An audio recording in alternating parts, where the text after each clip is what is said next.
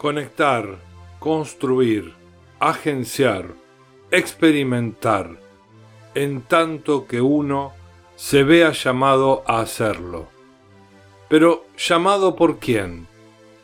No por el poder o el saber, los imperativos de la seguridad, de la adaptación o de la integración simbólica, ni siquiera por la perspectiva de un compromiso con causas justas, dentro de órdenes militantes, sino sencillamente por lo que pasa al nivel de los agenciamientos de deseo y que constituye, en verdad, los vectores más seguros de transformaciones sociales progresivas en todos los dominios.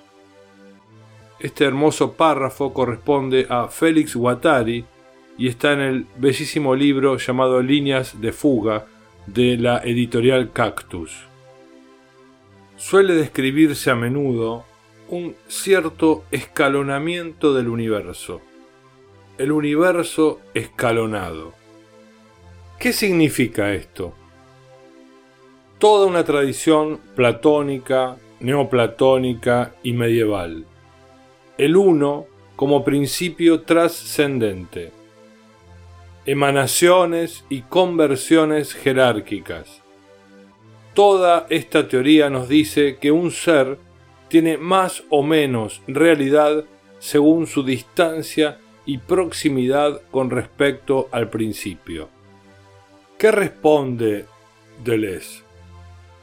Nos dice, el cosmos tiene una inspiración diferente. Es decir, entre los diferentes niveles propuestos se deslizan zonas de inmanencia. Se deslizan zonas de inmanencia. En primer lugar nos señala que el cosmos se encarga de desarticular la tradición, desarticula la representación.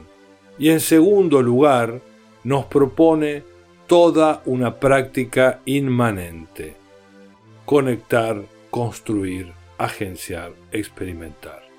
En el siglo XVII llega un pensador que estableció una inquietud para quedarse hasta nuestros días. No sabemos lo que puede un cuerpo. No sabemos lo que puede un cuerpo.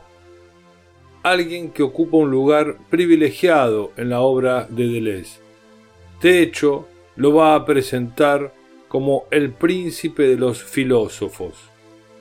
¿Acaso el único que no estableció ningún compromiso con la trascendencia, que la echó por todas partes. Espinosa, el devenir filósofo infinito, mostró, erigió, pensó el mejor plano de inmanencia, es decir, el más puro, aquel que no se entrega a lo trascendente ese hombre llamado Baruch nos dice que aún no sabemos lo que puede un cuerpo. Spinoza continúa siendo un enigma. En el libro Diálogos de entrevistas de Claire Parnet a Gilles Deleuze, el autor nos dice, Spinoza fue con quien más trabajé, con quien más seriamente trabajé, de acuerdo con las normas de la historia de la filosofía pero fue Spinoza, más que ningún otro, quien me dio la sensación, cada vez que lo leía, de tener a mis espaldas una ráfaga de viento que me empujaba. La sensación de que él me hacía montar sobre el palo de escoba de una bruja. Aún no hemos comenzado a entender a Spinoza, y yo no he avanzado en esto más que los demás. Baruch Spinoza, también escrito Baruch de Spinoza, nació en Ámsterdam el 24 de noviembre de 1632. Su familia pertenecía a la comunidad hebrea portuguesa y era marrana. Los marranos constituyeron una cultura que se formó a partir del edicto de expulsión de España en el año 1492. Casi todos los judíos se trasladaron entonces a Portugal hasta 1498, cuando el cambio en las circunstancias políticas hacen que sean perseguidos nuevamente, que se vean obligados a convertirse o emigrar. Algunos se irán a Brasil, otros a Grecia o a Turquía. En Ámsterdam, la comunidad judía estaba compuesta por unas 1.400 familias, casi exclusivamente de origen portugués sefaradí.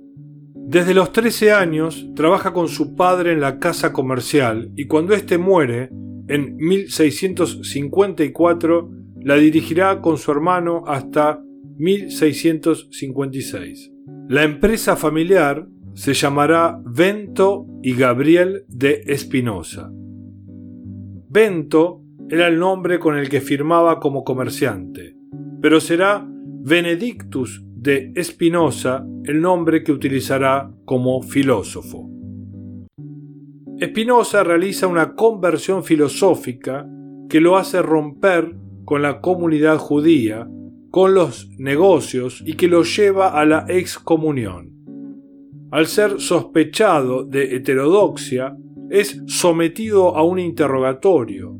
Luego sufre un atentado por parte de un fanático ortodoxo de su comunidad, según uno de sus biógrafos, Colerus, a la salida de la sinagoga, según otro de sus biógrafos, Baile, a la salida del teatro. Lo cierto es que lo salva la capa que tenía, ya que impidió que el cuchillo con el que lo querían asesinar llegara a su cuerpo. Espinosa habría tenido la precaución de expresar su heterodoxia mientras vivía su padre.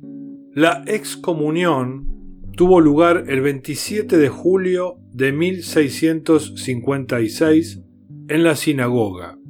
Espinosa tenía 24 años.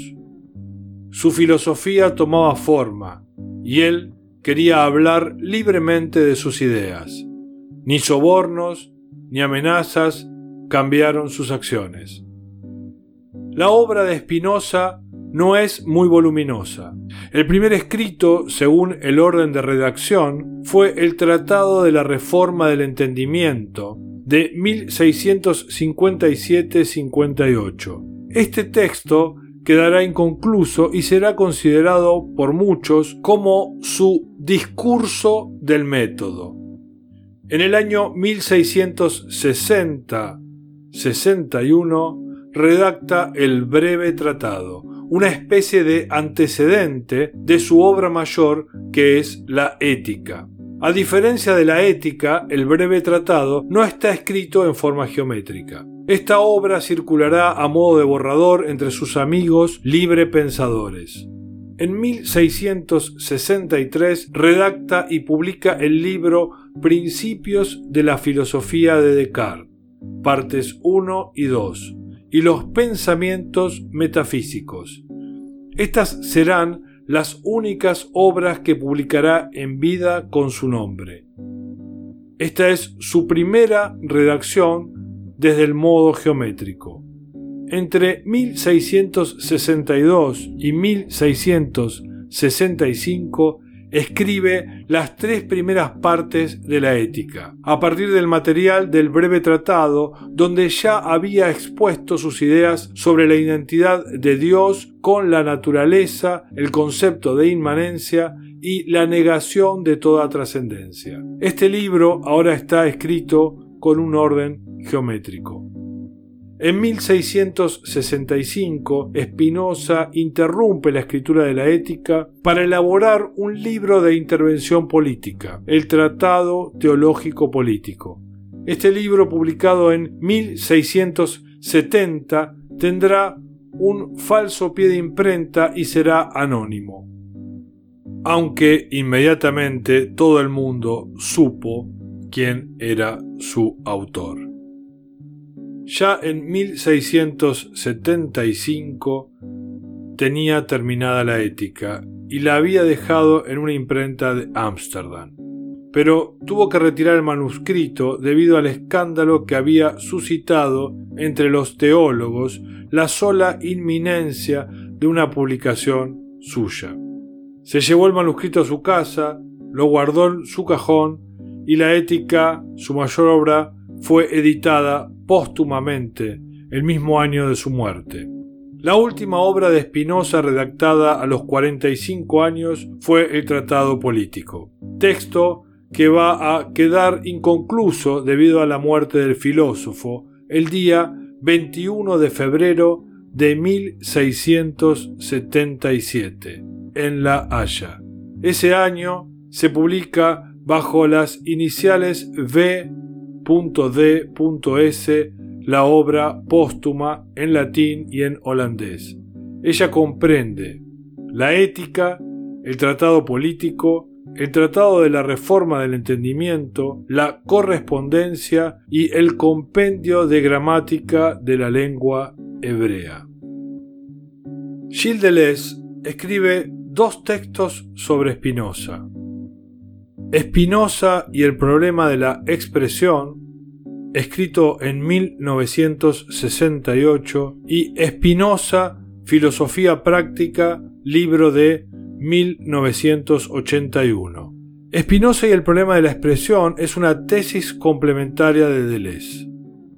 En cambio, Espinosa, Filosofía Práctica, reúne diferentes textos escritos en la década del 70. El año lectivo 1980-1981 en Vincennes lo dedica por completo a Spinoza y en 1993 vuelve a él en el libro Crítica y Clínica. Deleuze le vuelve a dar vida a Spinoza, aunque algunos eruditos piensen de manera diferente es a partir de estos estudios de Deleuze que Spinoza vuelve a tomar un impulso inusual en la historia del hombre moderno y en la historia de la filosofía. El cosmos vuelve a tener una inspiración diferente.